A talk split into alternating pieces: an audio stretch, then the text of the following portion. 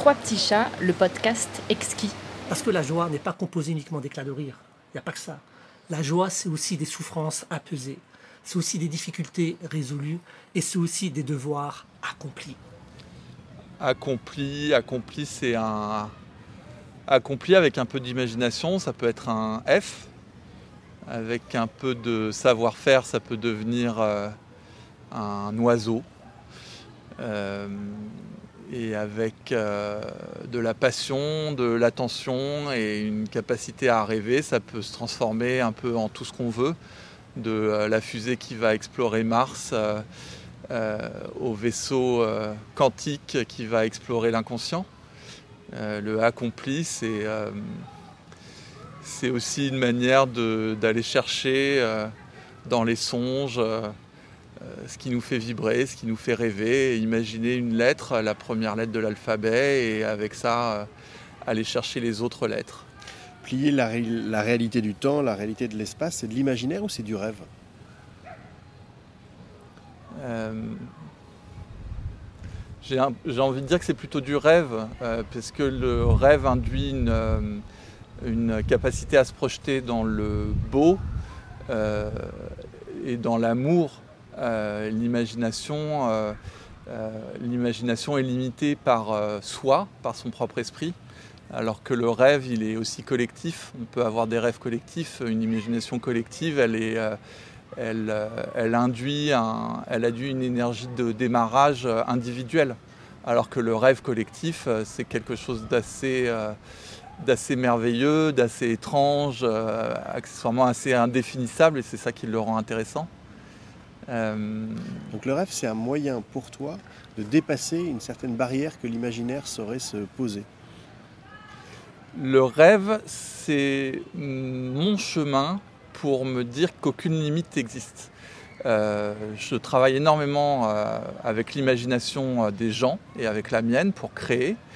en revanche, on travaille très peu sur le rêve parce que c'est un, un, travail qui est trop complexe et absolument pas compris euh, dans la pensée occidentale. Euh, le rêve, c'est quelque chose qui habituellement surgit la nuit. Euh, c'est des moments de repos. c'est des moments où on va se reconnecter un peu à nos énergies cosmiques. C'est des moments de tri aussi pour le cerveau? Normalement, c'est censé être des, moments de tri ou c'est aussi des moments où on s'en mêle. Le rêve, c'est la beauté du rêve, c'est qu'on n'est pas du tout dans, un, dans des règles. le rêve dépasse notre capacité à, à, inscrire dans des cases et à, régler et surtout à réguler notre pensée. Euh, rêver, c'est déréguler. Et euh, je pense qu'aujourd'hui, travailler sur le rêve en Occident, euh, c'est un peu être rebelle.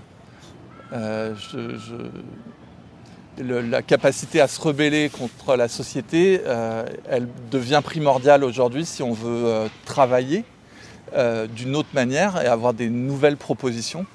Euh, et pour faire des nouvelles propositions, il faut trouver des nouveaux modèles. Et moi, mes nouveaux modèles, je vais les chercher dans le rêve.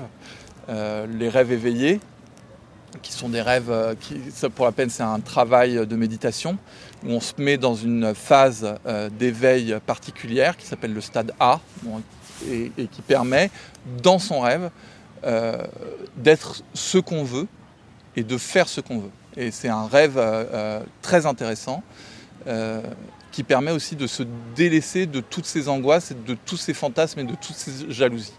Le rêve éveillé, je ne sais pas si tu vois un peu ce que c'est. Euh, rêve diurne. Par exemple, tu veux une Porsche. Moi, ça a été mon rêve d'enfant. enfant, je me voyais avoir une Porsche. Ah Quand j'étais enfant, je trouvais qu'avoir une Porsche, c'était super. Et j'ai jamais eu de Porsche. Mais j'ai fait deux, trois rêves éveillés euh, au volant d'une Porsche. Et ben ça me suffit amplement. Je me délaisse de mon envie, de certaines envies euh, d'enfant, parce que j'essaye de parler avec l'enfant que je suis. Et en me délaissant de ces envies-là, euh, j'arrive à, me demander qu'est-ce qui est le plus important. Donc je rêve pour me centrer. Et tu te centres sur quoi actuellement? C'est quoi tes rêves diurnes du moment? Je rêve beaucoup de fraternité en ce moment. J'ai des vrais rêves de fraternité en me disant le, comment on fait pour aujourd'hui aller vers un être humain et ne pas avoir besoin de prouver qu'on est frère ne pas devoir amener la preuve de la fraternité. Euh, le rêve me permet de faire ça, d'aller en pleine confiance euh, euh, vers l'autre, et me dire que c'est réciproque. L'utilité du rêve, elle n'est pas rationnelle. Il y a une utilité du rêve sur l'émotion. Ça permet aussi euh, de se reconnecter à ses émotions. Quand on est un rêveur, on accepte de dire aux gens qu'on les aime, on accepte de dire aux gens qu'on ne les aime pas, on accepte sa part d'ombre. Ce qui est très compliqué aujourd'hui parce qu'aujourd'hui on nous dit qu'on doit être une bonne personne, on doit être le meilleur, la meilleure version de nous. Le rêve, elle permet, d'après moi, euh, d'explorer la version qu'on est réellement, c'est-à-dire ne pas être mieux que ce qu'on est, mais être ce qu'on est. Le rêve, ça nous aligne sur notre capacité à être nous-mêmes et pas du tout à se comparer, à être en compétition euh, et dire bah, on doit être meilleur. Donc euh, le meilleur, ça, sous-entend tout le temps qu'il y a quelque chose de moins bon. Et le rêve permet de dire en fait c'est inclusif, euh, c'est du domaine des enfants.